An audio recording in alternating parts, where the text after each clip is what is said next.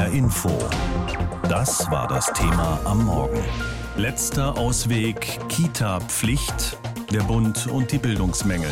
Nach dem schlechten Abschneiden von Grundschülern beim Bildungstrend 2021, der vor knapp einem Monat veröffentlicht worden ist, wird wieder einmal über die Kita-Pflicht diskutiert, vor allem wegen der frühen sprachlichen Förderung. Es wird wieder diskutiert und die Meinungen gehen weiterhin weit auseinander. Nikolaus Buschlüter. Die aktuelle Präsidentin der Kultusministerkonferenz, Karin Prien von der CDU, ist wohl die gewichtigste Stimme pro Kita-Pflicht. Den Kieler Nachrichten sagte Prien, die auch Bildungsministerin in Schleswig-Holstein ist, Zitat, eine Verpflichtung ist für diese Kinder der richtige Weg, um die Bildungschancen zu verbessern. Mit diesem Vorstoß sorgte Prien aber schon beim eigenen Koalitionspartner in Kiel für Irritationen. Die für Kitas zuständige Sozialministerin von Schleswig-Holstein, Aminata Touré von den Grünen, teilte mit, verpflichtende Kita-Besuche seien bewusst nicht Teil der Koalitionsvereinbarung mit der CDU und damit auch nicht für die Legislatur vorgesehen. Wichtig seien stattdessen systematische Schuleingangsuntersuchungen. Gegenwind kommt für den Vorschlag der KMK-Vorsitzenden auch aus anderen Ländern. In Niedersachsen zum Beispiel teilte der Sprecher des SPD-geführten Kultusministeriums zum verpflichtenden Kita-Besuch mit, Zitat, das widerspricht dem Inklusionsgedanken, ist zudem praktisch schwer umsetzbar und zweifelhaft ob der Wirksamkeit. Aber es gibt auch wohlwollende Stimmen, die Prien durchaus unterstützen. Der ehemalige Kultusminister von Sachsen-Anhalt, Stefan Dorgalow von der SPD, jetzt Bildungsberater, erläutert im Deutschlandfunk, wir haben eben in vielen Städten in den Grundschulenbereich zum Teil Quoten von 40 Prozent Schülerinnen und Schülern, die eben mit einer Migrationsgeschichte dort äh, lernen. Und äh, das heißt, äh, gerade auch die Kinder aus einer ersten Generation, wo zu Hause nicht Deutsch gesprochen wird, müssen zwingend in eine Kita. Und diese Gruppen zu erreichen, ist im Augenblick noch relativ schwer. Deswegen Kita-Pflicht. Letzteres sieht man im hessischen Kultusministerium etwas anders. Das Ministerium verweist auf die hier angebotenen Vorlaufkurse für angehende Grundschulkinder, die schwache Deutschkenntnisse haben. Für Kinder, die nicht gut genug Deutsch sprechen, sind die Kurse in Hessen seit vergangenem Jahr verpflichtend. Vorher waren sie freiwillig. Die Idee für die Kurse hatte der ehemalige hessische CDU-Ministerpräsident Roland Koch. Die Kurse richteten sich vor allem an Kinder von Migranten. Sie wurden 2002 eingeführt und waren zunächst politisch hoch umstritten. Inzwischen haben aber viele Bundesländer die Kurse in ähnlicher Form kopiert. Eine Kita-Pflicht ist in Hessen also derzeit kein Thema. Obwohl die Ergebnisse des jüngsten IQB-Bildungsstandards auch in Hessen alles andere als berauschend waren. In Rechtschreibung verfehlte zum Beispiel fast jedes dritte hessische Kind den Mindeststandard. Ja, er hatte Mitte Oktober für viel Wirbel gesorgt, dieser Bildungstrend 2021, der das Erreichen der Bildungsstandards in den Fächern Deutsch und Mathe der Jahrgangsstufen 4 überprüft hatte. Je nach Kompetenzbereich verfehlten im Schnitt 18 bis 30 Prozent der Schülerinnen und Schüler die Mindeststandards. Zugleich ist laut der Studie die Schere zwischen sozial Benachteiligten und Kindern mit Zuwanderungshintergrund gegenüber den Kindern aus privilegierten Familien weiter aufgegangen. Und das hat eine alte, immer wieder geführte Debatte neu entfacht. Eben könnte eine Kita-Pflicht die Bildungsmängel in der Grundschule Grundschule verhindern. Annette Stein ist Expertin für frühkindliche Bildung bei der Bertelsmann Stiftung. Mit ihr habe ich über dieses Thema gesprochen. Für die Kita-Pflicht sprechen die Ergebnisse aus Hamburg. Dort gibt es eine solche Pflicht und der Stadtstaat hat bei dem Bildungstrend stark aufgeholt und bessere Ergebnisse als früher gezeigt. Sollte also eine solche Kita-Pflicht jetzt nicht überall eingeführt werden? Bevor ich gleich noch mal kurz etwas zu Hamburg sage, will ich eine Vorbemerkung machen, nämlich es ist bemerkenswert, dass Ergebnisse aus der Schule jetzt wieder zu einer Art Reflex führen und die Ursachen in der Kita gesucht werden und das, obwohl der Bericht, der da veröffentlicht wurde, überhaupt keinen Hinweis auf die Kita gibt. Das haben wir schon mal zu PISA-Zeiten erlebt und passiert jetzt wieder. Es ist natürlich richtig, dass die Kita als erste Bildungsinstitution auch ein entscheidendes Fundament für den Bildungsverlauf von Kindern liegt, aber die Kita kann nicht kompensieren, was später später in Schule schief geht. Denn die Entwicklung von Kindern läuft ja nicht so linear. Es gibt viele Faktoren, die auf den Bildungserfolg einwirken. Insbesondere die Familie ist hier zu nennen, aber auch die sozialen Kontexte. Und insofern, das wollte ich einmal vorwegschicken.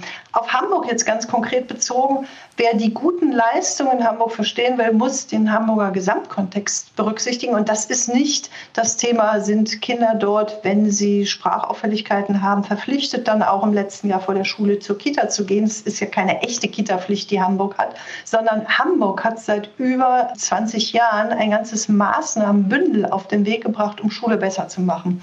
Eine Kita-Pflicht würde die aber nicht doch für eine bessere Chancengerechtigkeit sorgen, also gleiche Ausgangsbedingungen für die Grundschule schaffen können?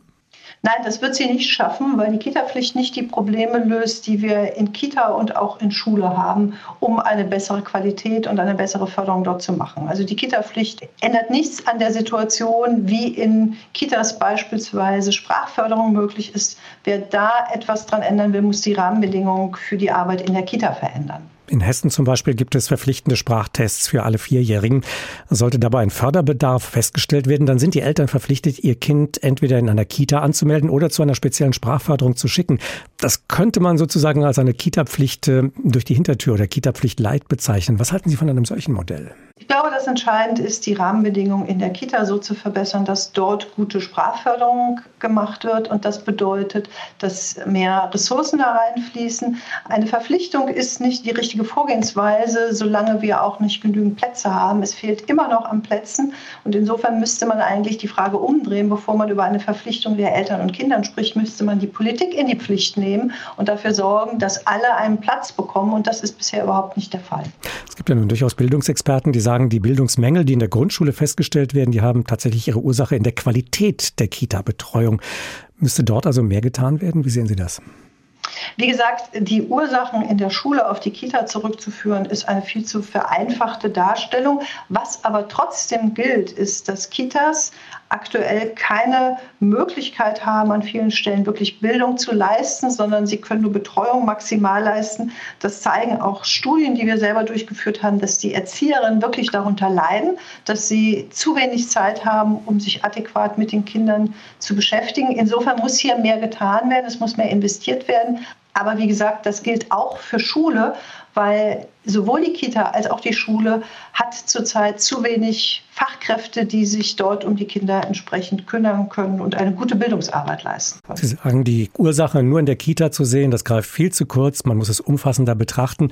Das heißt, der Fachkräftemangel, den zu beheben in der Kita und in der Schule, das wäre schon mal ein Schritt. Welche Komponenten könnten Sie sich vorstellen, würden noch beitragen, die Kinder besser zu fördern? Es geht darum, Kinder so zu fördern, dass sie in ihrer Entwicklung gefördert werden. Und das bedeutet eben, dass einerseits Beobachtung möglich ist von den Fachkräften, wo die Kinder stehen und dann individuell mit ihnen entsprechend zu arbeiten, das im Team auch zu entwickeln. Und dazu braucht es eben Zeit. Also das heißt, wir brauchen dieses Personal, woran es mangelt, um eine gute Arbeit zu leisten und natürlich auch Ausbildung der Fachkräfte, damit sie wissen, wie sie Kinder gut entwickeln können und unterstützen können. Es gibt ja in Hessen auch diese Modelle der Vernetzung zwischen Kita und Grundschule, dass man da Hand in Hand arbeitet mit den Familien über Familienzentren. Ist das ein Modell, das Sie für einen gangbaren Weg als Modell betrachten könnten, auch für andere? Es ist sehr sinnvoll und unbedingt notwendig, dass die Fachkräfte in den Kitas und den Grundschulen zusammenarbeiten, gemeinsam den Blick auf die Kinder haben. Und insofern ja, dazu gehören auch gemeinsame Fortbildung und sich auf Augenhöhe zu begegnen und eben nicht Schuldzuweisungen zu machen, wer was falsch macht, sondern gemeinsam zu gucken, wie man die Kinder so weiterentwickelt, dass es passt. Und da gehören eben auch die Eltern dazu, weil Kita und Schule sind nur ein Teil des Lebens, was auf die Entwicklung und Bildung der Kinder einführt. Der entscheidende Punkt sind die Eltern und deswegen muss es so ein Dreieck auch geben zwischen Kita, Grundschule und Eltern. Und das würden Sie ins Hausaufgabenbuch für die Politik schreiben? Dafür die Rahmenbedingungen zu geben, ganz genau, denn auch da fehlt es an Zeit und an Ressourcen, um das umsetzen zu können. Macht es Sinn, ein Kita-Pflichtjahr einzuführen, um Kindern den Start in die Grundschule zu erleichtern? Oder sollte man die Entscheidung wie aktuell den Eltern überlassen? Diese Debatte kommt gerade wieder auf durch eine Forderung der CDU. Hintergrund sind die ernüchternden Ergebnisse einer Studie zu den Leistungen von Grundschülern, die besagt, dass die Kompetenzen von Viertklässlern in den vergangenen zehn Jahren stark abgenommen haben. Vor allem bei Kindern aus nicht deutschsprachigen Elternhäusern. Was sagen die, die alltäglich mit Kindern zu tun haben, also Grundschulrektorinnen, Lehrer und Eltern? Hanna Immich hat Stimmen eingefangen. Kinder, die in der Kita waren, kommen auf jeden Fall mit viel mehr Kompetenzen in die Grundschule.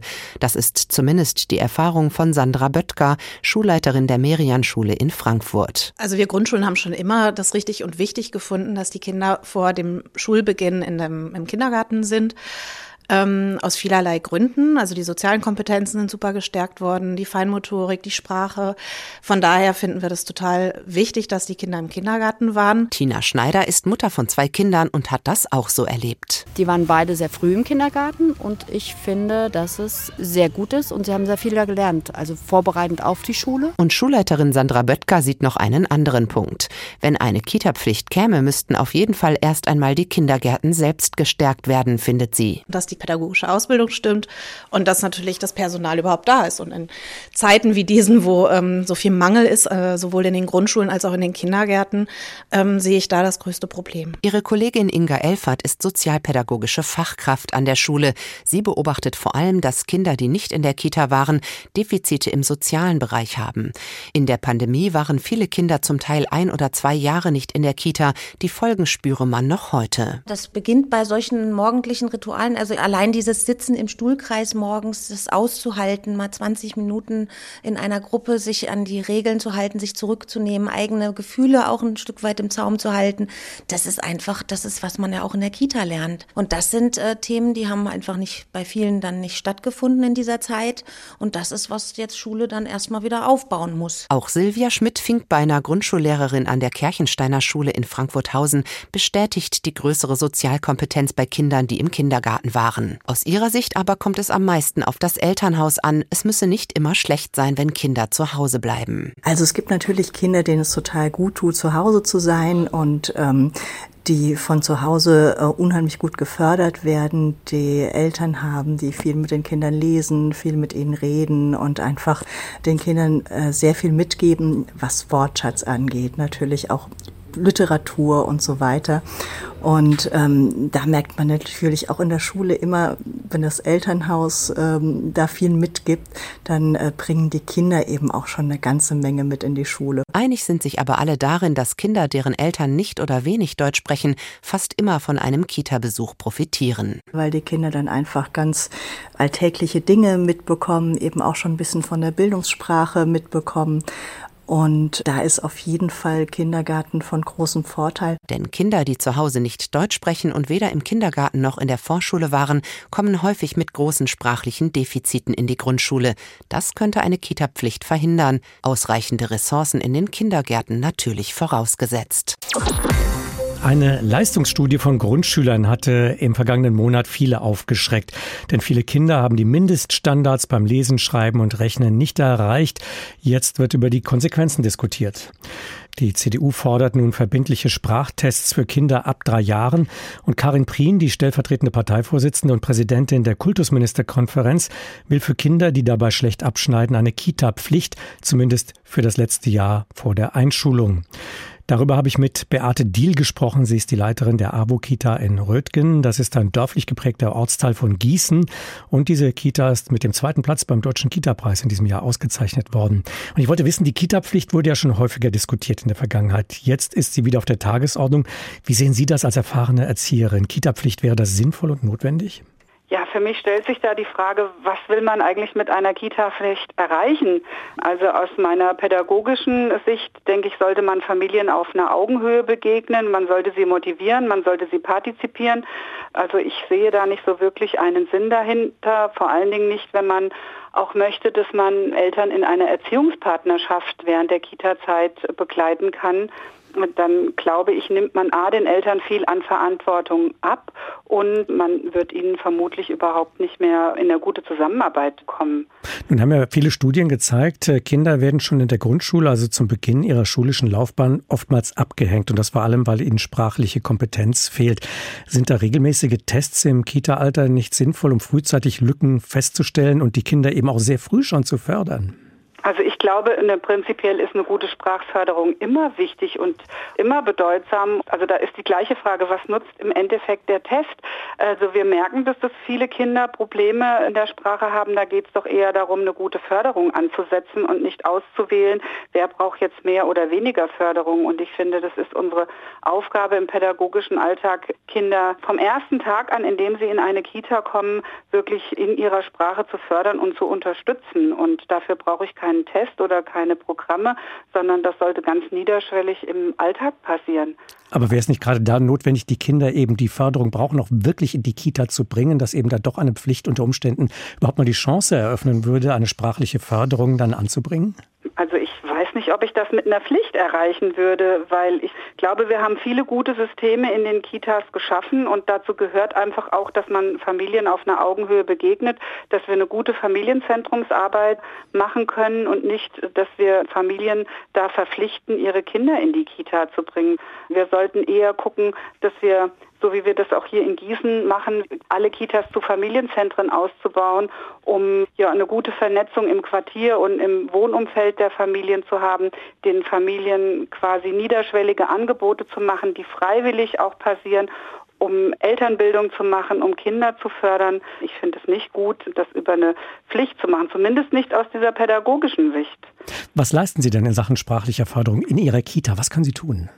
Also wir, wir betreiben im Prinzip alltagsintegrierte Sprachförderung. Das heißt, wir nutzen ganz viele tägliche Anlässe, um Sprache mit Kindern aktiv zu gestalten. Der erste Ansatz ist, dass ich ihnen erstmal zuhöre, dass ich ihnen auf Augenhöhe begegne, dass ich abwarte, dass ich Kinder ausreden lasse, dass ich sie in ihrer Sprache, die sie haben, die teilweise ja auch nonverbal sein kann oder eben in einer Sprache, die ich nicht verstehen kann, darin respektiere, achtsam bin, dass ich in Dialog komme und da eignen sich natürlich die Spielsituationen, die von den Kindern gesteuert sind, aber auch insbesondere die Mahlzeiten, wo ich in ganz engen Kontakt mit dem Kind bin, wo ich viele Dinge im Dialog auch führen kann. Also ich muss erstmal überhaupt Kommunikation möglich machen.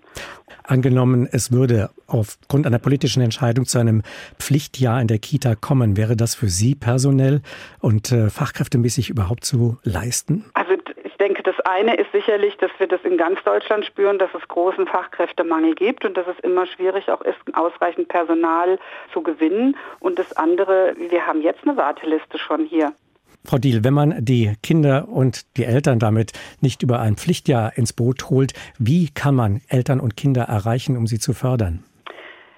Ja, also ich glaube, es ist schon mal ganz wichtig, dass eine, also gerade wenn wir ja auch von Schule und von Kompetenzen in der Schule reden, dass man eine gute Übergangsgestaltung auch hat, gemeinsam mit der Schule. Und da haben wir hier in Gießen, glaube ich, ein ganz gutes System geschaffen vor einigen Jahren. Das nennt sich Netzwerk gelingender Übergang, wo wir in einer ganz engen Kooperation immer zwischen Kita, Grundschule sind und wo im weiteren Maß aber auch Jugendamt, Gesundheitsamt, Ärzte mit ins Boot genommen werden können. Dafür stellt das Schulamt extra Stunden auch zur Verfügung, wo Lehrkräfte quasi in die Kitas kommen können. Also wir haben jetzt parallel durch den Vorlaufkurs zum Beispiel das große Glück, dass eigentlich fast täglich aus der Schule Lehrkräfte vor Ort in der Kita sind, die im Alltag mit den Kindern spielen und auch so quasi Sprachförderung gemeinsam mit uns, mit den Kindern betreiben. Die Eltern müssen nachher nicht mehr zur Anmeldung mit den Kindern in die Schule, sondern die Lehrer kennen die Kinder hier schon. Also die Kinder müssen nicht mehr in so eine Testsituation auch und das ist viel, viel besser und viel einfacher. Von solchen Sachen würde ich mir einfach ähm, ganz, ganz viel wünschen. Das würde uns viele Möglichkeiten geben, um Kinder gut in ihrer Sprache zu fördern und ihnen eine gute Übergangsbewältigung zu geben. Also ich glaube, es geht sehr viel mehr auch um Selbstständigkeit und Selbstbewusstsein zu stärken und nicht isoliert nur auf die Sprache zu gucken, weil ich glaube, wir sind alle ganzheitliche Wesen, die eine ganzheitliche Förderung bedürfen. HR Info. Das Thema. Wer es hört, hat mehr zu sagen.